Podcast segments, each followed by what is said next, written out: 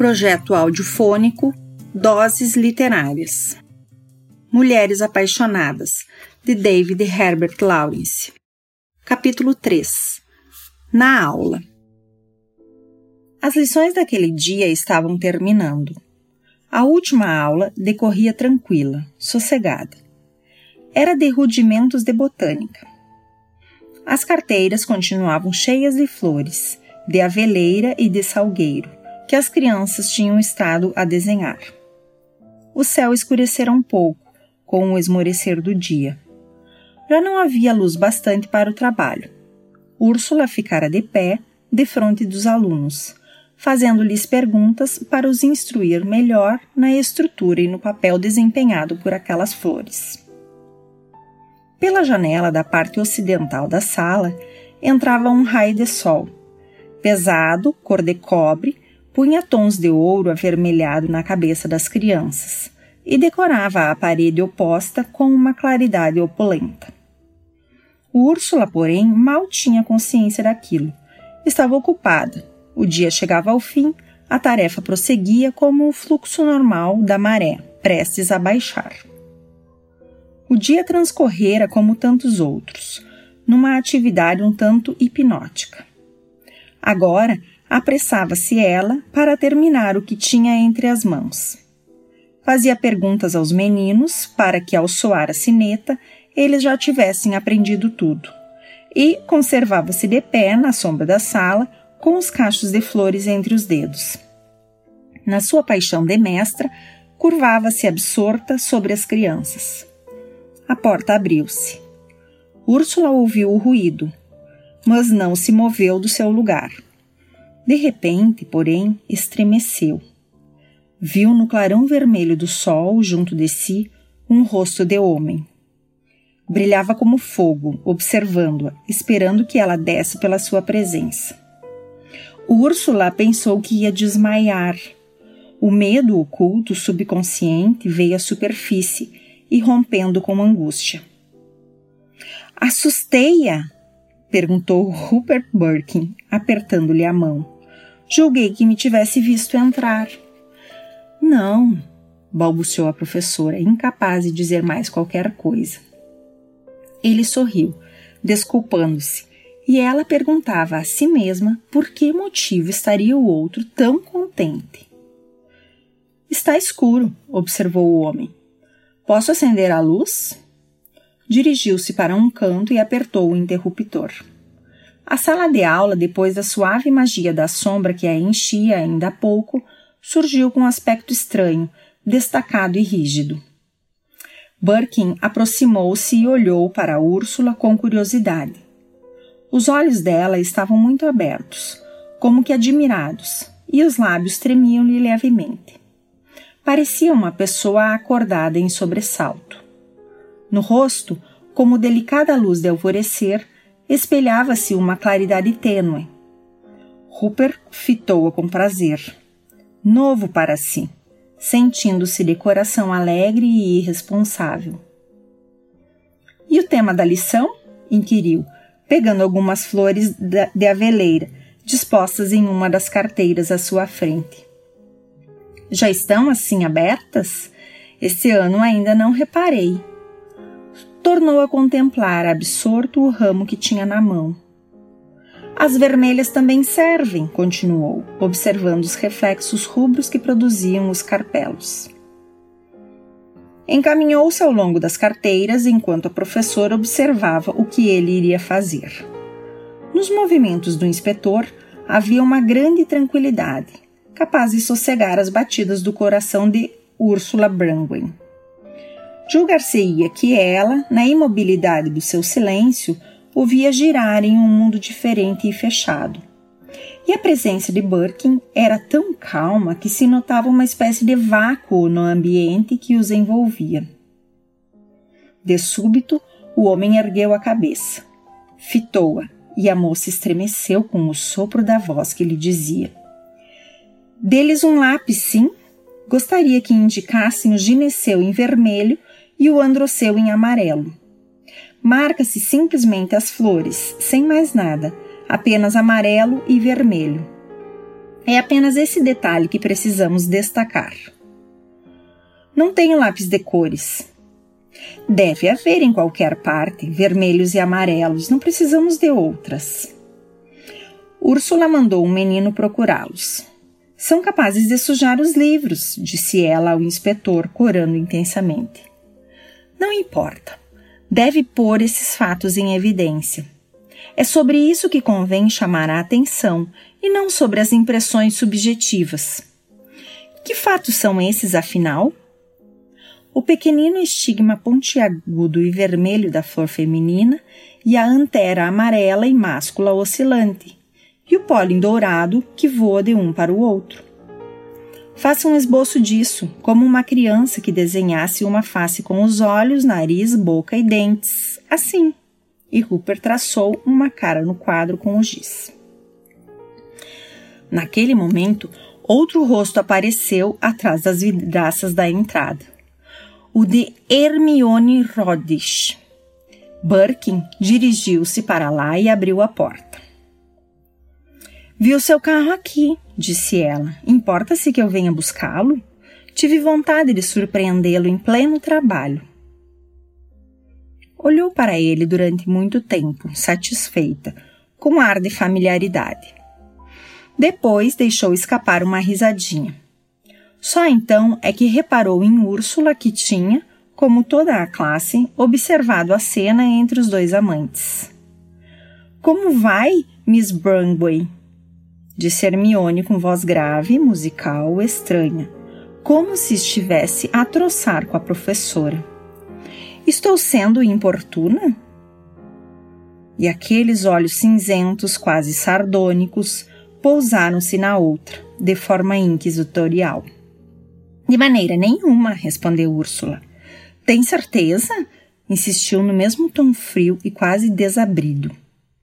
É um prazer enorme, tornou a mestra, levemente irritada, mas sorrindo. Chegava a admirar a audácia de Hermione, tão familiar como se entre elas houvesse grande intimidade. Íntimas? Como poderiam sê-lo? Hermione não esperava outra resposta. Voltou-se para Birkin muito satisfeita. De que falavam? E novamente cantou as palavras de forma impertinente e lânguida. De flores, informou Birkin. Ah, sim! E o que diziam a esse respeito? Falava sempre com ar de mofa, como se tudo aquilo não passasse de brincadeira. Animada pelo interesse que Birkin impunha no assunto, pegou uma das flores e segurou-a. A sua figura impunha-se estranhamente na sala, com aquela capa verde e muito ampla, bordada de ouro fosco. A gola elevada e o forro da capa eram guarnecidos de peles escuras. Por baixo usava um vestido de fazenda lilás, também adornado de peles. O chapéu, de tecido escuro, ornamentado de verde e ouro. Hermione parecia alta e estranha. Dir-se-ia descida de um quadro moderno de composição audaciosa. Conhece os pequeninos ovários vermelhos destas flores que produzem o fruto? Já reparou nisso? E fazendo estas perguntas, Birkin aproximou-se e apontou para o ramo que ela tinha na mão. Nunca reparei. Que é? Estas dão origem às sementes, e aquelas mais compridas contêm o pólen, destinado a fertilizar as primeiras. Ah, sim? Hum, ah, sim, repetia a visitante olhando mais de perto. Desses pontinhos rubros nascem as avelãs, caso recebam o pólen dos longos estames. Lindas chamazinhas, murmurou Hermione para si mesma, e ficou alguns momentos a considerar os reflexos vermelhos do estigma. Tão bonita, não acha? Acho adorável encostou-se a Birkin e designou com o dedo branco e comprido os filamentos vermelhos. Nunca reparara? inquiriu o inspetor. Não, até agora não, confirmou Hermione. Agora não se esquecerá mais. Hei de observar sempre. Obrigada por me haver mostrado. São tão bonitas essas chamazinhas rubras. Estava absorta, com êxtase profundo Birkin e Úrsula esperavam sem dizer nada. Aqueles pistilos vermelhos faziam-na mergulhar numa contemplação apaixonada e quase mística. Terminara a lição. Os livros foram deixados de lado e os alunos saíram da sala. Hermione permanecia sentada, com o queixo apoiado na mão e o cotovelo fincado na mesa. Os olhos erguidos não se fixavam em parte alguma. O inspetor fora até a janela e, daquela sala brilhantemente iluminada, olhava para o exterior acinzentado e sombrio, onde a chuva caía silenciosa. Úrsula arrumava suas coisas no armário. Finalmente, Hermione levantou-se e foi até junto da outra. Sua irmã está agora em casa? Está. E sente-se contente por ter regressado a Beldover? Isso não. Fico admirada por vê-la suportar semelhante lugar. Quando estou nesta terra, faltam-me as forças para arrostar tamanha fealdade. Não querem vir visitar-me? Venha com sua irmã passar uns dias em Bradalby. Combinado? Agradeço-lhe muito. Escrever-lhe então. Acha que sua irmã vai aceitar? Eu gostava tanto dela, acho admirável. Possuo dois trabalhos dela esculpidos em madeira. Já viu esses trabalhos? Não, nunca os vi. Parecem-me extraordinários, cintilantes de intuição. Ela faz esculturas curiosas, observou Úrsula. Inteiramente belas, cheias de paixão primitiva. Trabalha sempre em objetos minúsculos que se podem fechar na mão, pássaros, animaizinhos. Prefere ver o mundo com as lentes do binóculo ao contrário. Por que será? Que lhe parece? Hermione baixou para Úrsula aquele olhar demorado e perscrutador, que enervava a moça. Sim, disse a primeira depois de certo tempo. É interessante. Dir-se-ia que as coisas pequenas, para ela, são as mais sutis. Mas não o são, não é verdade? O rato não é mais sutil do que o leão. Hermione olhou outra vez, lenta e persistentemente, como se se seguisse alguns dos seus próprios pensamentos, sem se preocupar com o que a outra dizia. Não sei, foi a sua primeira resposta. Rupert, Rupert, chamou com voz doce e cantante, atraindo-o para si. Birkin aproximou-se em silêncio. Acha que as coisas pequenas são mais sutis do que as grandes? Perguntou-lhe com aquele modo tão extravagante de rir, que parecia estar caçoando dele ao mesmo tempo que o interrogava. Sei lá, exclamou Rupert. Detesto sutilezas, disse Úrsula. Hermione observou-a demoradamente. Detesta? Sempre as considerei um sinal de fraqueza declarou a professora, pronta para lutar, como se o seu prestígio estivesse ameaçado. Hermione Rodiche não lhe deu atenção.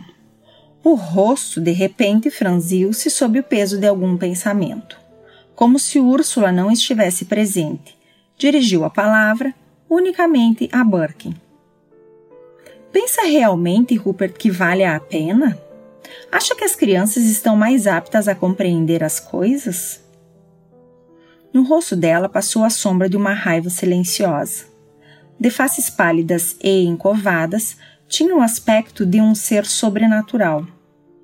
Aquela mulher, com a sua pergunta séria e torturante, incomodava-a ao máximo. A compreensão vem delas mesmas, quer queiram, quer não. Mas acha aconselhável excitá-las, estimulá-las? Não seria preferível que continuassem ignorantes dos mistérios da botânica? Que vejam a vida em conjunto, sem essas discriminações, sem esses pormenores? Quanto a você, gostaria mais de saber ou de não saber que esses pontinhos vermelhos estão aí à espera do pólen? perguntou ele asperamente. A voz tornara-se-lhe rude, desdenhosa e cruel. Hermione ficou com o rosto levantado, no meio da sua abstração. Birkin calou-se irritado. Não sei, disse ela finalmente, suave e hesitante. Não sei. O saber é tudo para você, é a sua própria vida, recomeçou Birkin. Hermione contemplou-o demoradamente. Acha? Sim, toda a sua vida. Não possui senão isso, a ciência. Não há senão uma árvore e um fruto em sua boca. Ela guardou um novo silêncio. Um só? perguntou finalmente com a mesma calma imperturbável. Depois, em tom de caprichosa curiosidade, que fruto, Rupert? A eterna maçã, replicou o inspetor, exasperado e odiando já as suas metáforas. Ah! fez ela e lançou em volta um olhar de cansaço. Reinou novo silêncio por alguns momentos. Então, reanimando-se num movimento violento, Hermione recapitulou em voz cantante e indiferente. Não falemos de mim, Rupert. Pensa você que as crianças se tornam melhores, mais generosas, mais felizes com a aquisição de tais conhecimentos? Crê sinceramente nisso? Não valeria mais deixá-las intactas, espontâneas?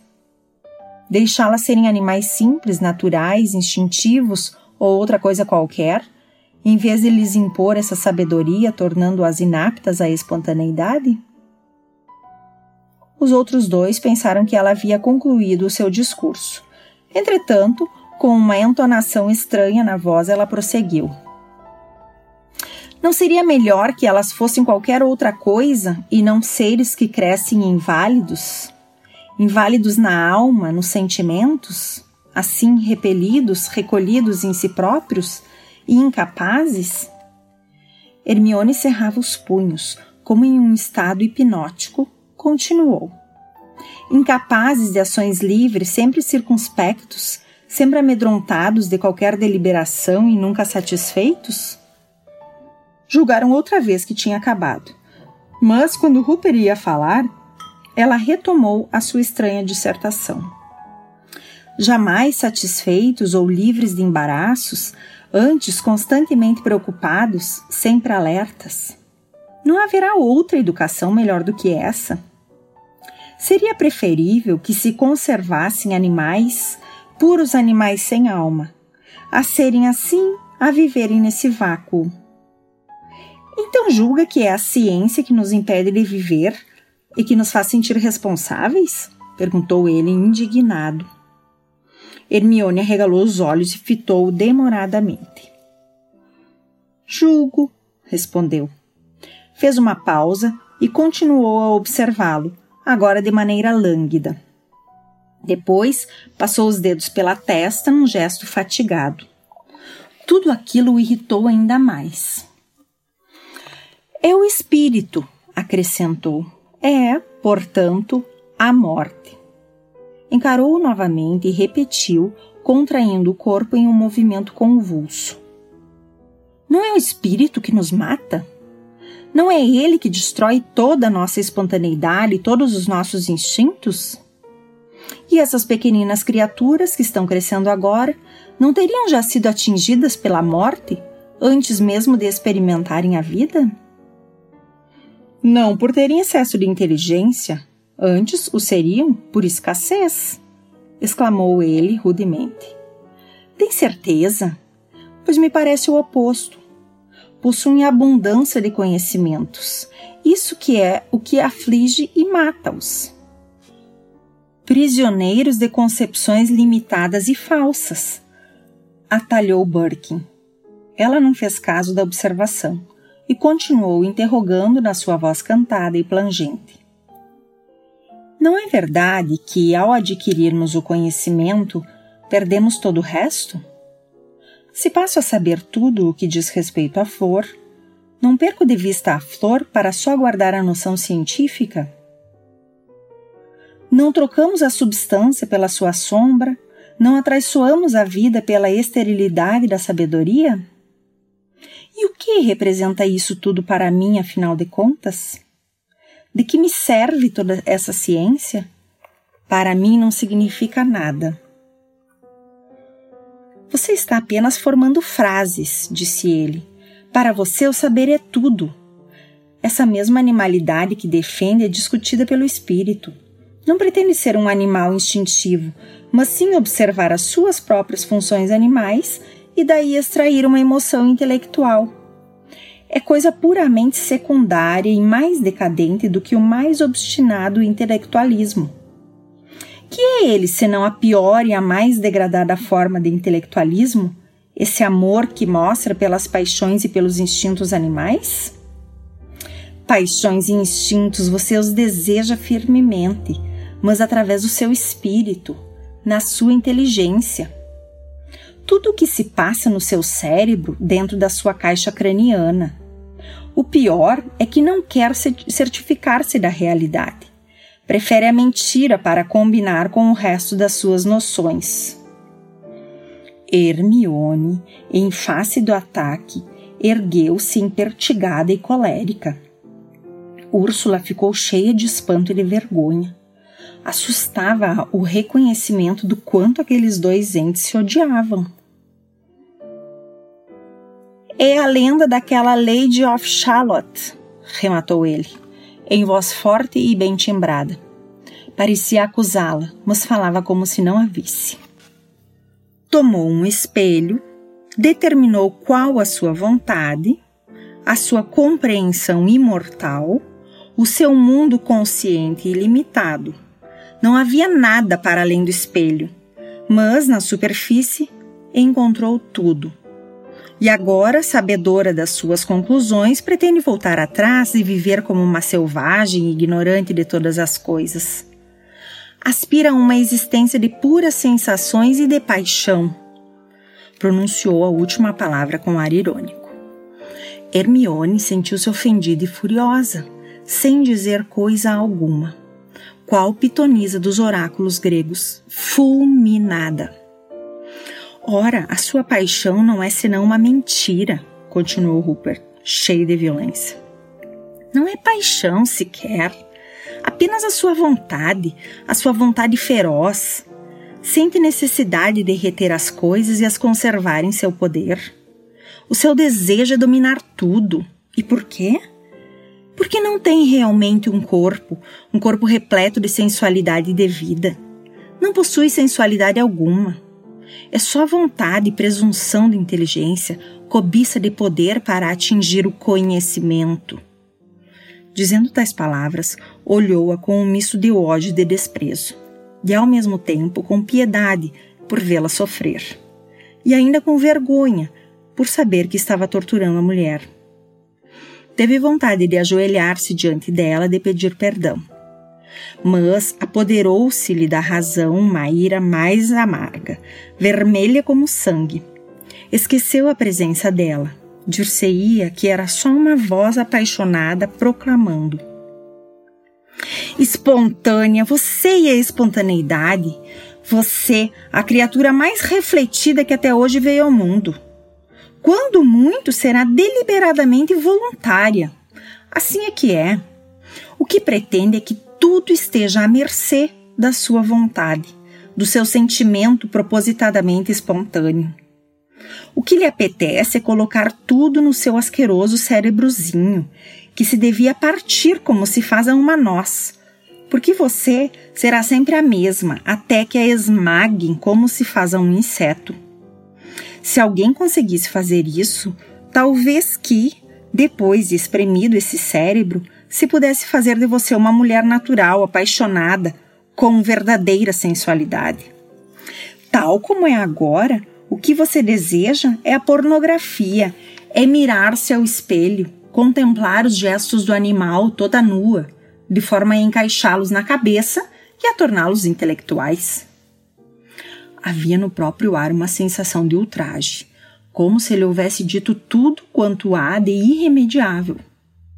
Úrsula, contudo, retraíra-se e meditava em seus próprios problemas, de acordo com as palavras que Rupert pronunciara. Estava pálida e absorta. E aspira efetivamente à sensualidade? indagou ela um tanto confusa. Birkin olhou-a e começou, muito atencioso, a explicar o seu pensamento. Sim, isso e nada mais. É uma grande realização desvendar esse sombrio conhecimento que encerramos dentro de nós, o ser obscuro e involuntário. É a morte dele, mas é assim que damos origem ao nascimento de um ente novo. Mas como? Como podemos ter conhecimento senão em nosso cérebro? perguntou Úrsula, incapaz de interpretar devidamente a concepção de Birkin. No sangue, quando o espírito e o mundo visível mergulharem nas trevas, tudo deve perecer. Será o dilúvio. Então, achar-se-á a si mesma como um corpo palpável de sombras, um demônio. Por que hei de ser um demônio? A mulher pranteando o seu amante demoníaco, citou Burke. Por quê? Não sei. Hermione regressou como do além. Deu uma aniquilação mortal. Este homem é terrivelmente satânico, não acha? perguntou ela à outra, com voz singular e ressoante, que acabou numa risadinha ridícula. As duas mulheres escarneciam-no, escarneciam-no até o arrasarem o riso motejador, penetrante, da mulher vitoriosa provinha de Hermione. Brincava com ele como se Birkin fosse uma criatura insignificante. Você é o autêntico demônio, volveu ele, e não deixa a própria vida existir. Hermione envolveu-o em um olhar longo, demorado, malévolo e arrogante. Como é que sabe tudo isso? perguntou em tom de troça, frio e insultante. Rupert respondeu, mostrando um rosto fino e claro como aço. Sei o suficiente. Então Hermione sentiu terrível desespero e, ao mesmo tempo, certa sensação de alívio, de libertação. Voltou-se para Úrsula com familiaridade amável e insistente. Posso contar com você em Bradalby? Terei muito gosto em ir. A visitante agradeceu-lhe com os olhos, meditativos e estranhamente distantes, como se já não estivesse ali, mas possuída pelo demônio. Ainda bem, murmurou, caindo em si. Mais ou menos dentro de quinze dias, sim? Escrever-lhe-ei para aqui, para a escola. Concorda? Muito bem. Não deixe de comparecer. Ficarei muito feliz. Terei imenso prazer em vê-las. Adeus. Estendeu-lhe a mão e fitou-a nos olhos. Sabia que Úrsula era uma possível rival e esse fato a divertia bastante. Além disso, despedia-se e a ideia de partir e de deixar a outra dava-lhe uma sensação de força e de vantagem, tanto mais que arrastava consigo o amante, nem que fosse apenas por ódio. Birkin conservava-se afastado, imóvel, irreal. Chegou, porém, a vez de se despedir e recomeçou então a falar. Eis toda a diferença que existe no mundo entre o verdadeiro tipo sensual e a viciosa libertinagem mental que o destino nos impôs. Nas nossas noites, a libertinagem está continuamente acesa. Espiamo-nos a nós mesmos. Recolhemos nos nossos cérebros todos os conhecimentos. É preciso deixar passar o tempo antes de sabermos o que é a realidade sensual, ultrapassar o desconhecido e denunciar a nossa vontade. Assim é que se deve fazer. Deve-se aprender a não ser antes que possamos chegar a ser. Somos, porém, muito vaidosos e é aí que está o problema. Muita vaidade e nenhum orgulho. Não temos nenhum bril, somos só petulância, presunção do nosso eu de papel machê. Preferimos morrer a abandonar a nossa vontadezinha, teimosos como somos. Estabeleceu-se o silêncio na sala. Ambas as mulheres se mostravam hostis e ressentidas. As palavras do inspetor ressoavam como se fossem pronunciadas em um comício. Hermione mal ouvia, descontente. Limitava-se a encolher os ombros. Úrsula observava-o furtivamente, sem ter verdadeira consciência dos seus atos. Rupert possuía grande atração física, curiosa riqueza oculta que transparecia através da magreza e da palidez como uma segunda voz, revelando-o de forma mais completa. Na curva das sobrancelhas e do queixo, curvas generosas, belas, delicadas, residia a beleza poderosa da própria vida, qualquer coisa risonha, invisível e consoladora. A magia do corpo fascinava, seduzia a obliquidade dos quadris. Ela nem saberia explicar em que consistia isso. Mas desse homem irradiava uma sensação de fertilidade e de força, de inteira liberdade. Nós, porém, não seremos bastante sensuais sem o querer? perguntou a professora, voltando-se para Rupert. Nos olhos verdes brilhava-lhe um riso dourado que parecia terrível e descuidado. Mas a boca não o acusou. Não, não somos, estamos demasiadamente cheios de nós mesmos. Não é com certeza questão de vaidade. É sim, e nada mais. Úrsula ficou sinceramente preocupada. Não acha que é das energias sexuais que as pessoas são mais orgulhosas? Isso não as faz sensuais, apenas meigas, o que é diferente. Ocupam-se sempre muito mais de si próprias e são de tal maneira afetadas que, em vez de se libertarem e de viverem em um mundo diferente, em outras esferas. Ainda não tomou chá, disse Hermione dirigindo-se a Úrsula com a maior urbanidade. Trabalhou todo o dia. Burke interrompeu-se imediatamente. Úrsula experimentou um movimento de cólera e de logro. O rosto dele tornara-se duro. Disse-lhe adeus, mas como se já não a estimasse ver. Birkin e Hermione foram-se embora. A professora ficou a olhar junto da porta durante alguns momentos. Depois apagou as luzes e, feito isto, sentou-se outra vez na cadeira, absorta e esquecida. E então começou a chorar num pranto muito triste, muito triste.